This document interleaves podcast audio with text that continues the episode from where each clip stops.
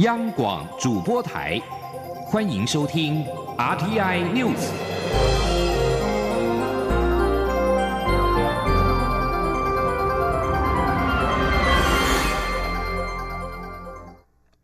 各位好，我是李自立，欢迎收听这一节央广主播台提供给您的 RTI News。新闻开始，首先为您报道国际体坛刚刚传回的最新佳绩。台湾举重女神郭幸纯今天在二零一九亚洲举重锦标赛女子五十九公斤的量级，以抓举一百零六公斤、挺举一百三十七公斤、总和两百四十三公斤三项都打破了世界纪录，并且完成了三金制霸。二零一九亚洲举重锦标赛及二零二零东京奥运资格赛今年在中国的宁波举行，女子五十九公斤的量级共有十个人参赛。郭幸纯首先在抓举设定一百公斤开把，也是全场开把最重的选手。前两次试举他都轻松过关。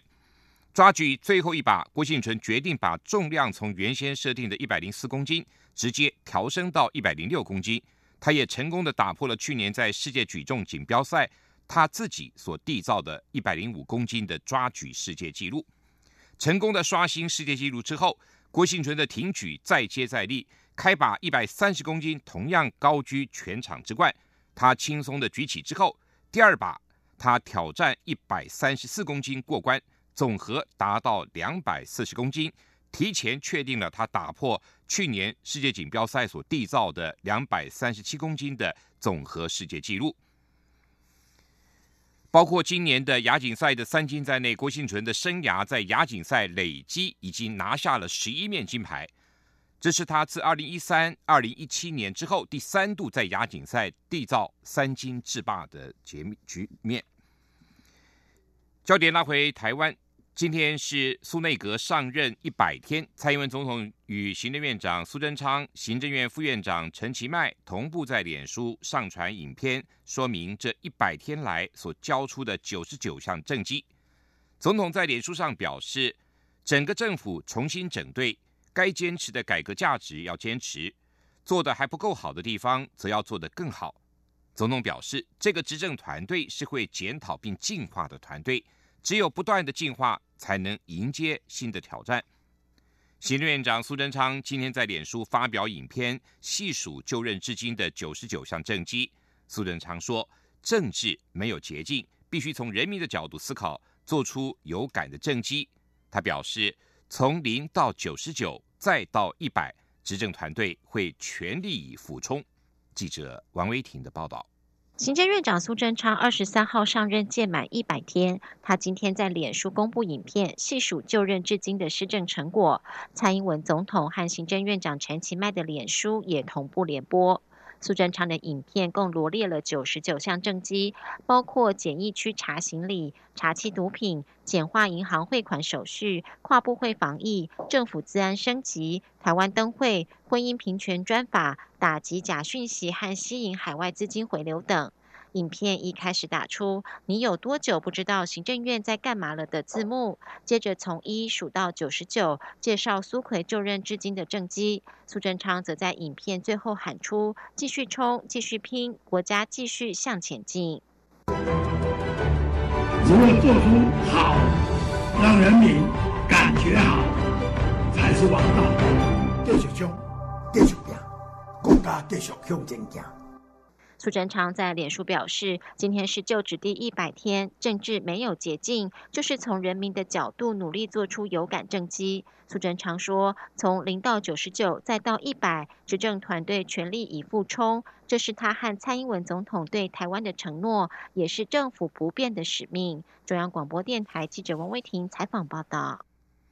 事后参选二零二零总统大选，高雄市长韩国瑜今天正式发表声明。韩国瑜表示。担任市长的这段时间，他深刻体会，只有台湾好，高雄才会更好。他愿意负起责任，不计个人的得失荣辱，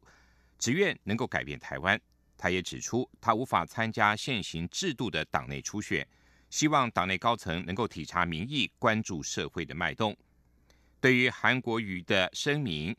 也经表态参选的红海董事长郭台铭认为。党中央可以为韩国瑜打造方便参加初选的规则，他一定会走完初选。新北市前市长朱立伦也呼吁伸手不打自己人，别让外人看好戏。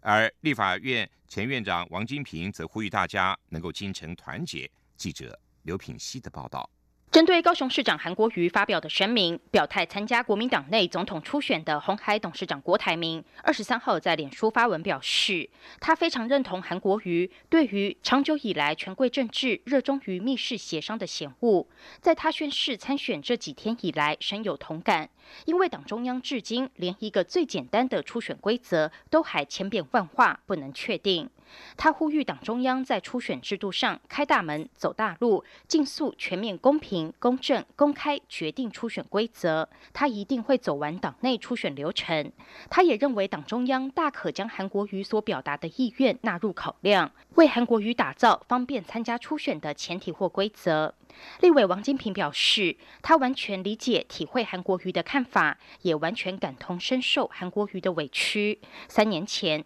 党内精英私心自用，弄丢政权，今天仍不汲取教训。他完全支持韩国瑜勇敢说出这一点。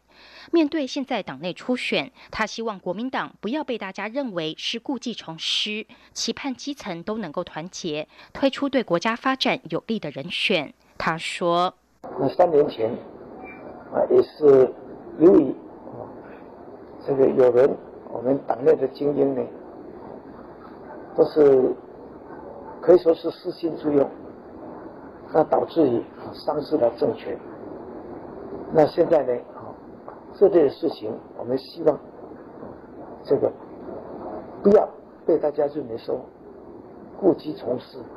新北市前市长朱立伦则透过新闻稿表示，最近或许因为焦虑，大家已经有点火气，有些情绪了。但是应该切记，伸手不打自己人，别让外人看好戏。团结的国民党都未必能够打赢选战，因此大家更应团结。他相信党中央会用最大的诚意与努力，解决当前的困境与僵局。这当然不容易，考验着党内高层的智慧与胸襟。他并强调，他会尊重。种制度全力以赴。前台北县长周习伟则说：“国民党必须赶快决断，再拖下去就会被人民厌恶。”他呼吁党中央在一个月内完成公平公正的民调，由民调最高者代表国民党参选总统。如果非要继续办初选，他会参加到底，也支持初选获胜者在提名前与韩国瑜再进行一次民调，由胜出者代表国民党出战二零二零总统大选。央广记者刘聘熙在台北的采访报道：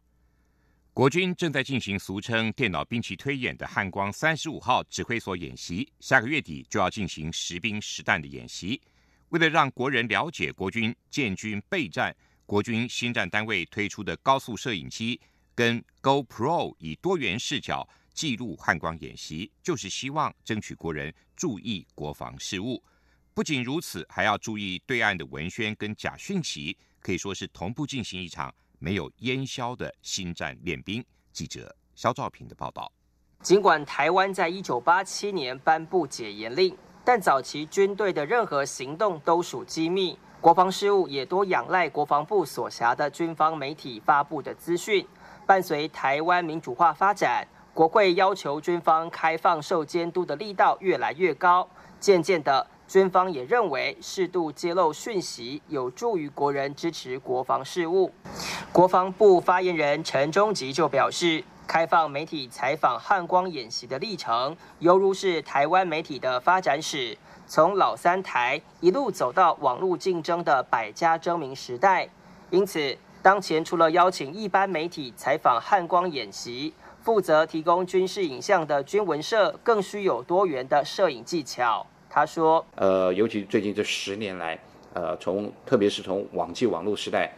整个呃蓬勃的发展以后，对于我们的这个现在媒体的环境啊，还有对于我们整个呃所谓的国军的文化，也起了非常大的作用。嗯，所以透过这种方式，我们也必须从技术层面上面，除了我们自己摄影的技巧，用 GoPro 呃不同的这个角度，希望能够符合。”媒体的需求之所以挖空心思拍摄军事影像，主因是军文社体认到现在是影像沟通的时代。如果只是停留在汉光一号那种场边记录，根本无法吸引民众注意力。因此这几年，军文社就曾经在伞兵头盔挂上 GoPro，或是在火炮旁边架设高速摄影机，以增加画面的多元性。军文社社长王志平还说，除了使用最新器材外，他们也邀请广告导演来指导拍摄技巧，因为新战的关键就是要先吸引观众。他说：“广告导演来指导我们一些镜头的语言，因为有很多军事的，如果单一的从我们自己军事的新闻官的角度来诠释，可能未必会很周延。那借由外面的专家学者来指导我们，我们不管在灯光，不管在那个镜头的取景。”都有很大的长远的进步。陈忠吉表示，汉光演习不仅是野战部队实兵操演，新战部门也需上紧发条。除了要紧盯对岸的文宣，适时提出反制作为外，更要及时查证、拆解网络假讯息。因此，就算没到阵地操兵，新战单位也是跟着部队练兵。中央广播电台记者肖兆平采访报道。台湾尚未收到今年的世卫大会邀请函。台湾世卫外交协会发起了“世卫无国界”群募计划，要到世卫大会周边分享台湾医疗技术跟医疗白皮书，让国际社会知道台湾的医疗实力。记者王维婷的报道。为了声援台湾参与国际，台湾世卫外交协会二十三号举行记者会，表示他们要在募资平台发起世卫无国界医疗外交计划，分三阶段募集新台币两百一十万元，编纂台湾版的医疗白皮书，并前往日内瓦宣传，让国际看见台湾的医疗实力。活动总召医师江冠宇表示，今年的 WHA 主轴是基础照护品质，团队将编撰出版台湾版的医疗白皮书，在世卫大会期间宣传台湾的医疗实力。那我们以发放白皮书的方式，哈，来用这种方式呢，来以以一个。哦，那以大别人的啊，在 WHA 议程哈所我们台湾所能回应的方式，以别人的需求带入我们的议题，以这种方式呢来达到好，那大家呢在国际场合，大家能够对台湾留下一个深度的印象，然后来建立未来哈能够超越在台湾能够超越世卫的一个合作框架。在模拟 WHA 代表台湾致辞的杨醒慈表示，他发表演说后，许多国外朋友、公卫体系的学生更了解台湾在国际上的处境。他表示，任何人不该被排挤在世界卫生体系之外。台湾是在世卫体系中的模范生，也应该参与国际组织。中央广播电台记者王威婷采访报道。斯里兰卡发生了一连串的自杀攻击，造成三百一十人罹难，大约五百人受伤之后。斯里兰卡全国在今天默哀三分钟，向死者致哀。斯里兰卡政府已经宣布，今天是国家哀悼日，所有政府机关都下半旗，酒类商店还有被勒令停止营业。电台跟电视频道预料都会播放庄严肃穆的音乐。这是自从斯里兰卡内战结束十年来最严重的暴信。当局截至目前已经逮捕了二十四人，紧急状态法也已经生效，将授予军警庞大的权力。无需法律院的命令就可以拘押跟侦讯嫌犯。现在斯里兰卡举国正陷于忧虑、恐惧跟哀伤之中，同时大批的观光客也可能会取消拜访这一座印度洋上的明珠。印度国会下议院大选今天举行第三阶段的投票，同时也是这场马拉松式选举中最大的一场投票。这次进行投票的选区包括了总理莫迪的家乡古查拉迪省。跟反对党国大党主席拉胡尔甘地也参与竞选的南部克勒拉省。总体来说，这个阶段将包括十五个省和中央联邦直辖行政区在内的共有一百一十七个选区，一点八八亿的合国选民进行投票。印度国会大选共分七个阶段进行，从四月十一号开始，将于五月十九号结束。机票作业将会在五月二十三号进行。新德里智库政策研究中心研究员维马表示，这是某种转折点。第三阶段投票结束之后，印度就会有超过一半以上的选区完成投票。印度国会下议院共有五百四十五名成员。这里是中央广播电台台湾之音。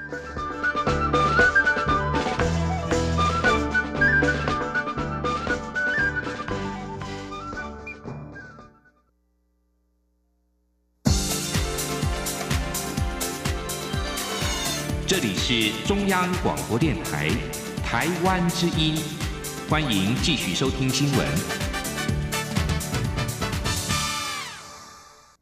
欢迎继续收听新闻。经济部今天公布三月份的批发、零售跟餐饮业的营收统计。批发业三月营收是八千两百六十八亿，年减百分之五点七；零售业的营收是三千四百四十一亿，年增百分之零点六；餐饮业的营收是四百零二亿，年增百分之八点五。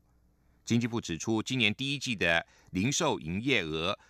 为历年同季的新高，年增率只有百分之零点零一。但是跟去年同季时的高点来表现是差不多，显示内需呈现非常温和的成长态势，没有恶化的迹象。记者谢佳欣的报道。全球经济走缓，智慧手机与消费电子需求减少，记忆体价格滑落，还有钢铁、石化原料买气不振。三月批发业营收八千两百六十八亿元，年减百分之五点七；首季营收则年减百分之一点九。由于这些不利因素恐将持续，经济部预估四月批发业营收将持续衰退，年减一到五个百分点。零售业方面，虽有百货新商场开幕，加上业者提前启动母亲节档期促销，还有超市几点换购活动拉抬买气。不过，因小客车销售疲弱，抵消成长动能，三月零售业营收三千四百四十一亿元，年增百分之零点六。累计第一季营收虽为历年同季新高，但年增率仍仅有百分之零点零一，显示内需呈现非常温和的缓步成长。经济部也强调，去年上半年零售业畅旺，今年首季与去年同期相比表现差不多，内需并没有看到转坏的迹象。然而，去年下半年以来，汽机车销售趋于饱和，表现持续不佳的情况，也有望在三月底热销车款推出改款后获得翻转，进而拉抬内需零售。经济部统计处副处长王淑娟说。我们是期待四月跟五月份这个汽机车平皮的态势，渴望获得扭转。所以我们预估四月份的零售业是采保守估计的话，就是大概负一左右，但是乐观一点估计可以成长到百分之三。如果取中间值的话，大概是成长百分之二左右，也是比今年以来的个月还来得好。至于餐饮业，三月营收四百零二亿元，年增百分之八点五，首季营收创历年同季新高。年增百分之五点八。进入四月，因有廉价带动出游外食需求，还有天气转热的冰品饮品需求扩增，营收可望维持百分之五的年成长率。中央广播电台记者谢嘉欣采访报道。另外，经济部今天也公布三月份的工业生产指数为一百零三点八二，年减百分之九点八八，占比最大的制造业的年减幅度更达到了双位数。双双创下了二零一二年二月以来最大的减幅。不过，经济部指出，三月份的负成长，除了因为全球景气持续走缓之外，主要也跟比较极其高工作天数有关。不过，到了下半年，随着景气慢慢的回温，工业生产指数应该可以随着外销订单一起复苏。记者谢佳欣的报道。三月工业生产指数一百零三点八二，年减百分之九点八八，已是连续四个月负成长。占比最多的制造业指数年衰退幅度高达百分之十点五二，同创二零一二年二月以来的最大减幅。且第一季工业生产指数年减百分之四点五八，结束连十季正成长。经济部指出，三月受到全球景气疲弱影响，电子零组件业年减百分之十四点九二，拖垮指数表现。但电脑电子产品及光学制品表现一枝独秀，年增百分之十三点八七，连续六个月双位数成长。主要是伺服器、笔电、无线通讯设备等产业回流，以及光学制品本身表现好所致，成长动能还可望延续。经济部统计处副处长王淑娟说：“五月份的部分，因为去年的五月份基期比较高了，所以五月份还能不能维持两位数，这部分我们还要再观察。那但是至少整个上半年来看的话，是维持两位数的增幅是很有机会的。那下半年因为基期比较高了，但是整个情况来讲，维持正成长应该是没有问题的。经济部表示，除了景气问题外，三月还遇到比较积极高、工作天数相对少等两项不正常因素影响，使得工业制造业生产指数衰退。不过，四月基期因素将恢复正常水准，加上工作天数方面反而比去年四月多，预估减幅将大幅收敛。且从各产业龙头的评估情况来看，减幅收敛趋势可望持续到六月。而到了下半年，随着景气渴望回温，工业生产指数应能跟着外销订单同步翻转。中央广播电台记者谢嘉欣采访报道。立法院在去年修正了洗钱防治法，将防治洗钱的强度再为升级。银行在洗钱防治的要求也更加严格，民众到银行开户流程至少得花一个小时，引发了民怨。现有银行跟业者合作，自行研发推出了智慧柜员机，开户的流程缩短到只要二十分钟以内。记者陈林信宏的报道。公股行库兆丰银行纽约分行，二零一六年因为违反美国洗钱防治缺失，遭美国纽约州金融署重罚约新台币五十七亿。由于曾遭到重罚，兆丰在去年立法院修正洗钱防治法之前，针对民众开户等洗钱防范就比其他台湾国内银行严谨。只是银行为了防范洗钱，民众开户就得花冗长的时间。如果想要申请金融卡、转账或是信用卡等功能，得签署包括。开户总约定书、金融卡和金融卡转账申请书等，至少得签名十次。开户作业得要一个小时。兆丰银行由于比其他银行还要早投入防治洗钱，因此和业者合作，自行研发推出智慧柜员机 STM。客户只需要在 STM 的荧幕上阅读开户作业相关条款，就可以快速申办新台币或是外币账户、金融卡、网络银行、行动一码等各项功能，并和柜员直接连线，是否为问题户或是黑名单，立即可以判别。整个开户流程也缩至只要二十分钟以内，最快只要十一分钟。兆丰银副总陈国宝说。因为我们在开户的时候呢，要放我们的身份证，所以它会自动辨识这个人。那然后它会有 OCR，就是说知道这个人的资料，然后马上就会现场就去查那个黑名单扫描。那扫回来以后，因为那个其实使用者感觉不太出来，所以我们经过有这个洗钱防治的扫描以后呢，就可以确认说，哎，这个人不在黑名单里面。洗钱防治区严格后，银行办理民众开户一天大概最多只能六位，但如今可以增加三倍的量。日前，兆丰银行办理新进行员开户，近三十位的成员一天就能搞定。和过去三点半之后，银行还得拉下铁门持续办理的情况，已经大不相同。中央广播电台记者陈林信鸿报道。五一劳动节即将到了。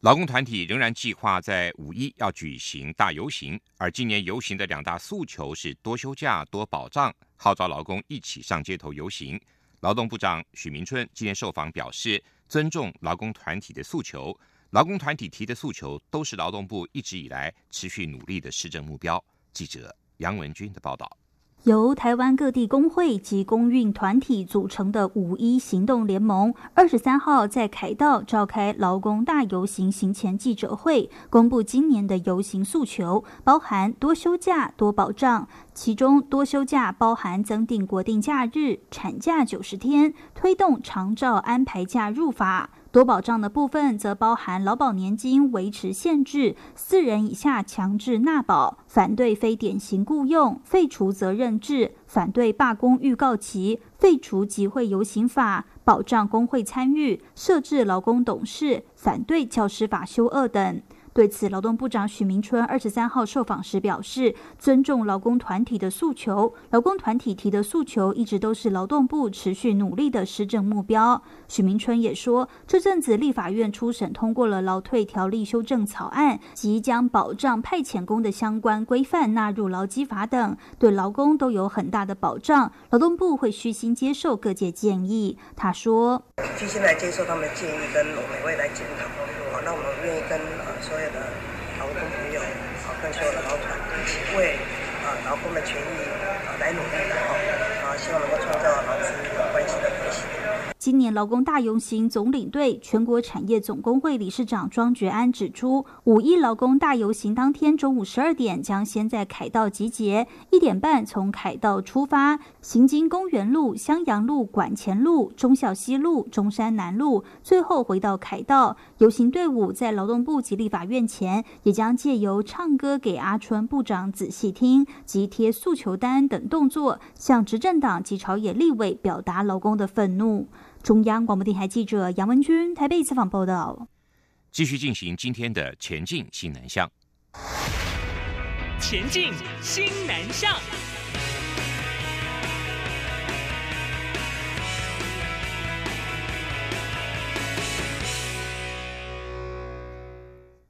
教育部在泰国设立台湾教育中心，由国立屏东科技大学经营管理。屏东科大结合了台教中心，这个月举办了为期三天的泰国华语师培教学工作坊，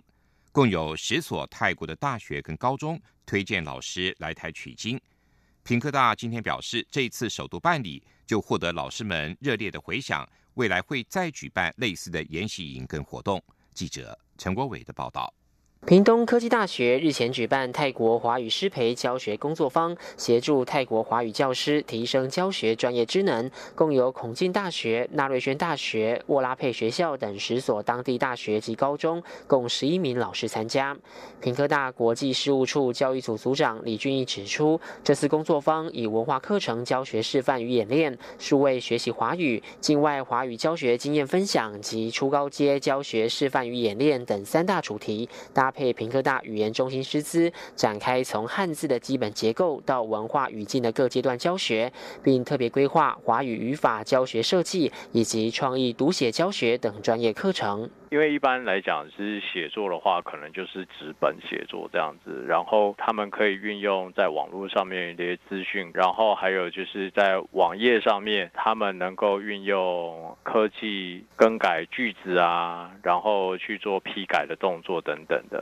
当时恰巧有十三位泰国的大学生及高中生正在平科大参加假日学校活动，所以就让十一名教师学员直接进行试教，对这群泰国学生展开全华。文教学，教他们用华语自我介绍，并玩数字游戏。很多的老师都觉得，哎，借着游戏，然后带着学员去学华语的这个部分，其实是值得我们继续再去做这样子更深入的课程安排的。李俊义说，参加工作坊的老师给予他们很大的回响，都觉得很有助于往后教学，因此未来会对泰国的华语教师再举办师培教学工作坊，而且将延长研习天数，让所学更完整。至于要每年或隔多久举办一次，学校团队将在在演绎。中央广播电台记者陈国伟台北采访报道。为了协助台湾美妆品牌业者拓展国际美妆市场，中华民国对外贸易发展协会在马来西亚吉隆坡设置了为期三天的台湾美妆快闪店，向马来西亚人展现台湾美妆的亮点跟特色。这项活动是经济部国际贸易局委托外贸学会规划二零一九年台湾美妆行销推广计划新南向整合行销及商机拓销团活动，透过了台湾美妆快闪店 B to C 行销推广，也有前往美妆连锁通路总部的 B to B 的精准媒合，期望能够将台湾的美妆品牌推广到马来西亚市场。外贸协会产业扩展处处长邱辉丽表示，台湾的美妆产业近三年来的成长率为百分之十三点三二，去年出口额达到八亿三千两百多万美元。对海外观光客而言，台湾的面膜是必买品，因为它不仅是品质好，也很实惠和提供多种的选择。他也认为，马来西亚跟台湾有很多共同文化。未来，台湾美妆业者可以在马来西亚找到当地的厂商合作代理，或者是创造大马美妆特色品牌推销到台湾来。驻马来西亚台北经济文化办事处经济组组长徐大卫表示，希望透过首次举办的快闪店，能够向大马人展示台湾美妆品牌的优良品质。以上这一节 RTI News 由李自力编辑播报，谢谢收听。